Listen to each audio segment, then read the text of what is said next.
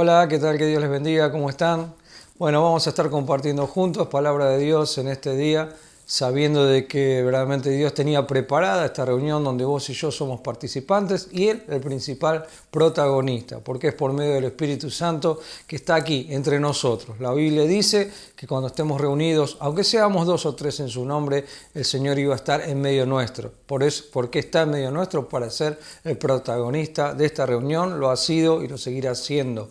Y por eso a través de este tiempo de la palabra vamos a prepararnos para poder recibir el mensaje de parte de Dios. Estaba buscando en el diccionario de la Real Academia Española distintas palabras que comenzaran o expresiones que comenzaran con la palabra guarda, ¿no? Y empezaba a buscar y encontraba guardafauna, aquellos que cuidan a los animales, guardabosque, aquellos que cuidan los bosques, este, guardacostas, esas eh, eh, lanchas muchas veces que están protegiendo del enemigo eh, que puede llegar a invadir por ese lado. El simple guardapolvo que usamos todos en algún momento de nuestra vida que evitaba que nuestra ropa se ensuciara. El guardarropa, lo que las mujeres muchas veces anhelan tener o cuando lo tienen lo valoran. También los hombres, porque guardamos nuestras cosas que nos gustan para vestirnos en esos lugares. Pero también empezamos a ver que hay cosas muy importantes que guardar. Por ejemplo, el guardaespaldas. Es una persona que dedica su vida a cuidar a otro.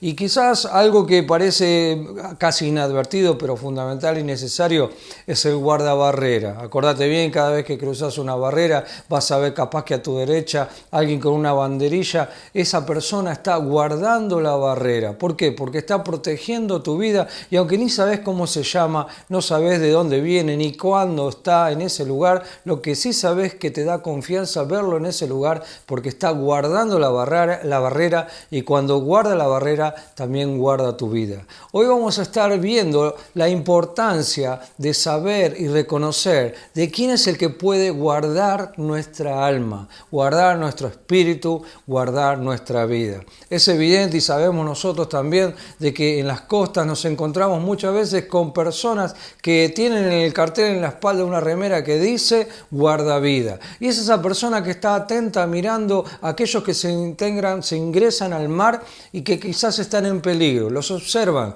pero en el momento justo, cuando ven que esa persona está a punto de ahogarse, ese guardavida sale corriendo y en busca de aquella persona que está a punto de ahogarse tiene que llegar en el momento justo y en el tiempo justo para librarlo de su adversidad. ¿Por qué? Porque estaba atento a la necesidad. Fíjate lo que dice Dios con respecto a cómo Él te guarda, nos guarda, hasta acá nos ha guardado y nos va a seguir guardando. Dice el Salmo 121, versículo 2, dice así, mi socorro viene del Señor que hizo los cielos y la tierra, no dará su piel el resbaladero, ni se dormirá al que se guarda. Vamos a orar en el nombre de Jesús. Señor, en este día queremos pedirte por esta palabra porque sabemos que va a edificar y alimentar nuestra fe. Necesitamos, Señor, no solamente oírla, sino interpretarla para luego llevarla a nuestra vida práctica. Señor, creemos que tú eres el que nos guarda, que nos has guardado hasta aquí, Señor, y que podemos seguir corriendo la carrera porque en realidad vos estás con nosotros. Te pedimos que bendigas tu palabra y te damos gracias en el nombre de Jesús.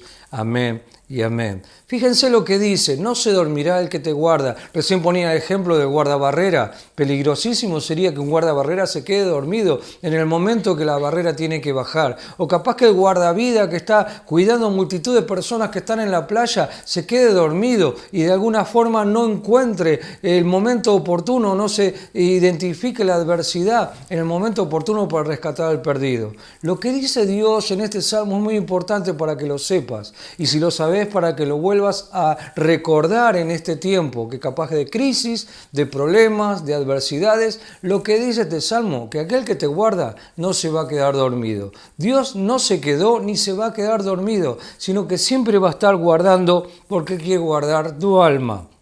Dice Filipenses capítulo 4, versículo 6, dice, la paz de Dios, que sobrepasa todo entendimiento, guardará vuestros corazones y vuestros pensamientos en Cristo Jesús. ¿Por qué avanzamos un poco más en esto? ¿Cuál es la condición de Dios? ¿En qué nos está guardando? ¿Por qué está tan atento a nuestra necesidad? Porque lo que dice esta palabra aquí escrita por Pablo a la iglesia de Filipenses es que Él guardará nuestros corazones, que Él guardará nuestros pensamientos, Él puede guardar nuestra alma, algo que nadie puede guardar. Capaz que vos podés guardar en, no sé, en un banco el dinero, capaz que podés guardar, no sé, tu salud reposando en una obra social.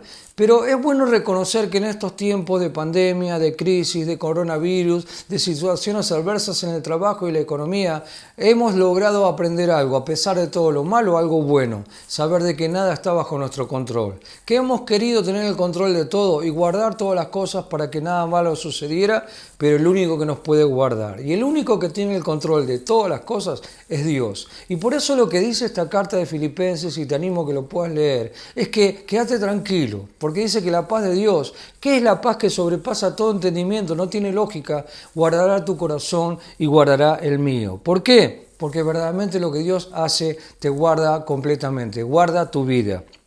Isaías capítulo 26, versículo 3, una palabra profética de la obra de Dios, la obra de Jesús y la obra del Espíritu Santo en cada uno de aquellos que creemos en Él. Dice la palabra, guardarás en completa paz a aquel cuyo pensamiento en ti persevera, porque en ti ha confiado. Está aclarando algo importante no es algo ficticio, no es una ilusión, ni es tampoco un punto de enajenamiento en el cual uno niega la realidad. Lo que está diciendo Isaías proféticamente hablando es que el Señor va a guardar a todos aquellos que en Él esperamos, que Dios va a estar guardando nuestras vidas porque estemos, estamos esperando en Él y Él no nos va a fallar. Y nos va a guardar a pesar de la dificultad, va a guardar nuestra alma, va a guardar nuestra vida.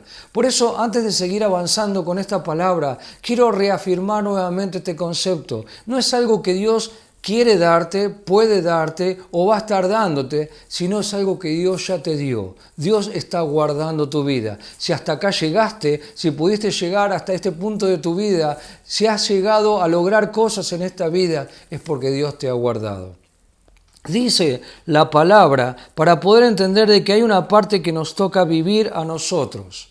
Cuando decimos de que Dios nos guarda, es a veces como un método, como una ilustración, un ejemplo. Es cuando uno dice, bueno, yo para andar en moto no solamente tengo que saber manejar una moto, sino qué es lo que usamos o lo usan aquellas personas que andan en moto. Normalmente lo vemos muy visiblemente, un casco. ¿Por qué? Porque el casco da seguridad, guarda su vida en caso de un accidente, en caso de peligro, en caso de que algo salga mal y que en realidad entonces la responsabilidad de la persona cuenta en ponerse ese casco. Por supuesto, el que le protege la vida en caso de accidente es el casco que tiene puesto, pero el que se lo tiene que poner es la persona. Por eso, hablando de lo que vamos a compartir a partir de ahora, te digo algo que es muy importante. Dios ya hizo y está haciendo lo que a Él le corresponde. Él guarda tu vida. Pero ahora vamos a estar viendo lo que nos toca a nosotros para ser guardados en nuestra vida, sabiendo que la protección protección de Dios está con nosotros. O sea, el casco es el que nos protege,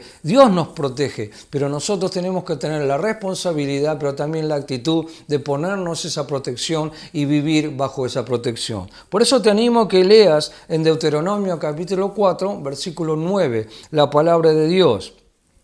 Es un consejo de parte de Dios, que yo te diría, es un consejo, aunque es del Antiguo Testamento y muchos años han pasado desde ese relato, de esa historia hasta hoy, pero sin embargo es vigente hoy en día. Dice así, Deuteronomio capítulo 4, versículo 9, por tanto guárdate y guarda tu alma con diligencia, para que no te olvides de las cosas que tus ojos han visto está diciéndole al Señor, al pueblo de Israel, porque luego que habían visto milagros y habían visto la provisión de Dios y el poder de Dios manifestarse, Dios le decía, guárdense, guárdense con diligencia, o sea, con preocupación, con esmero, Guarden sus corazones, guarden su alma, guarden sus pensamientos, guarden sus sentimientos y no se olviden de esa manera de todas las cosas que han visto y que han oído de parte de mí. Deuteronomio capítulo 4, versículo 9. Decíamos entonces de que Dios hace su parte.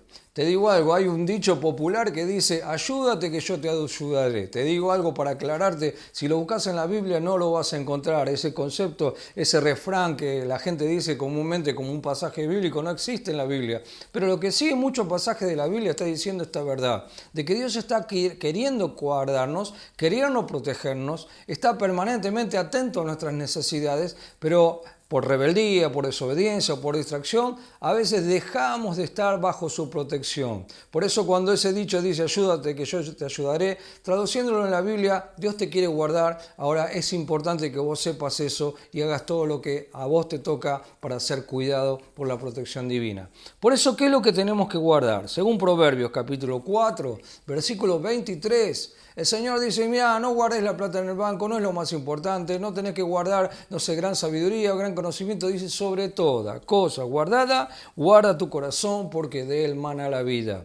Y cuando uno habla del corazón, piensa enseguida de la parte física, por supuesto, con una buena alimentación, con una vida, digamos, haciendo gimnasia, teniendo, no sé, ciertos cuidados físicos, podemos guardar la salud de nuestro corazón físico. Pero la pregunta, ¿cómo guardamos nuestro corazón, nuestro espíritu, nuestra alma? ¿Cómo guardamos nuestros sentimientos? El Señor te dice, en realidad es una responsabilidad nuestra de trabajar para guardarnos de todo aquello que pueda contaminarnos. Por eso nos da alguna, algún consejo importante. Y yo te lo quiero leer, está en Marcos capítulo 8, versículo 15, donde Jesús le dice en un momento, si quieres guardar tu corazón para poder sintetizarlo de un poco, tenés que impedir de que sea tu contaminado, que seas contaminado con malos pensamientos. Dice la palabra en Marcos capítulo 8, 15, Jesús les dijo, miren, guárdense de la levadura de los fariseos y la levadura de Herodes.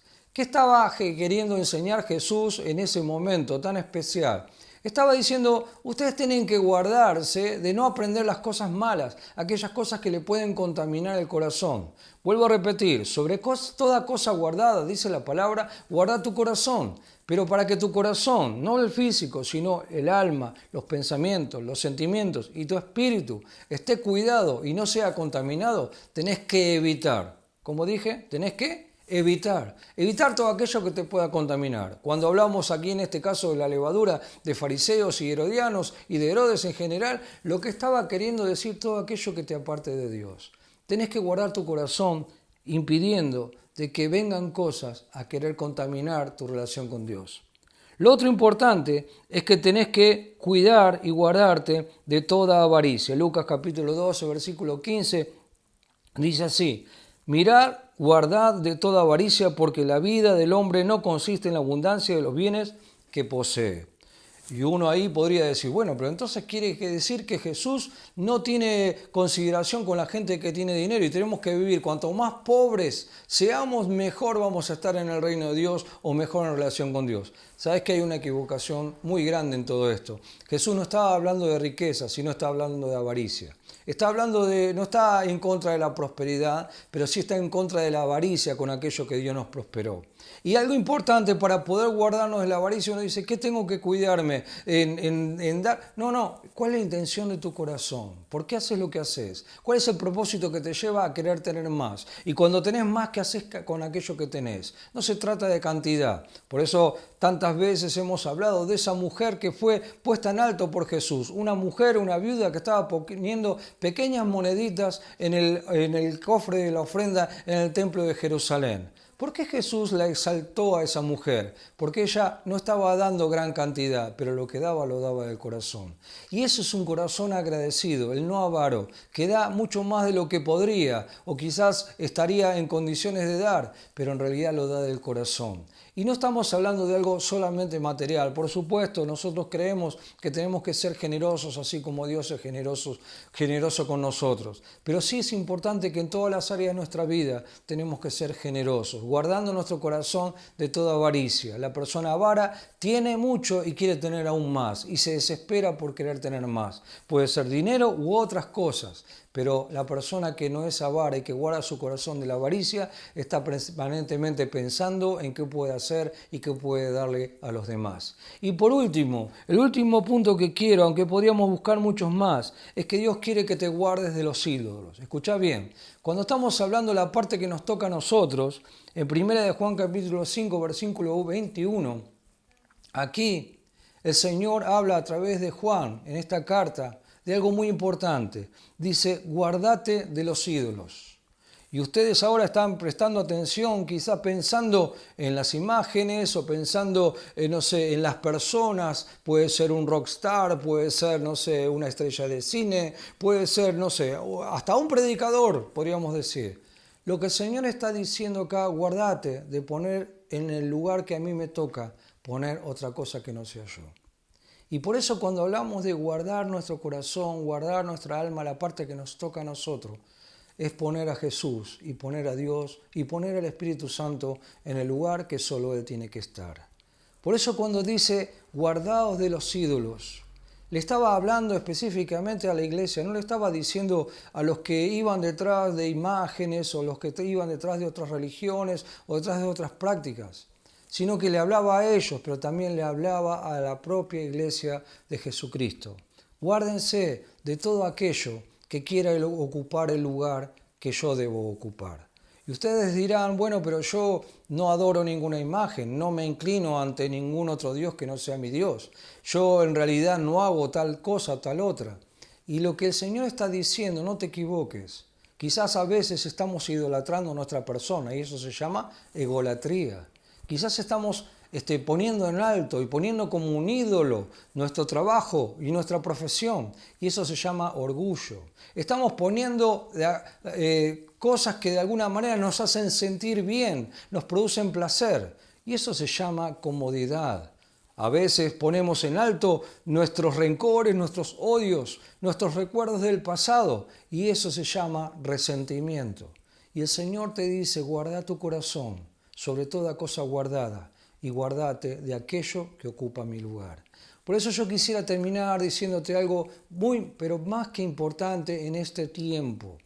Es tiempo de reflexionar, de reconocer primeramente, como hablábamos al principio de este mensaje, de que no podemos guardarnos por nosotros mismos, y que por lo contrario, Dios quiere guardarnos y nos va a seguir guardando en todo tiempo. Él hizo, hace y seguirá haciendo la parte que le toca. No se quedará dormido, no está desatento a nuestra realidad y nos seguirá guardando.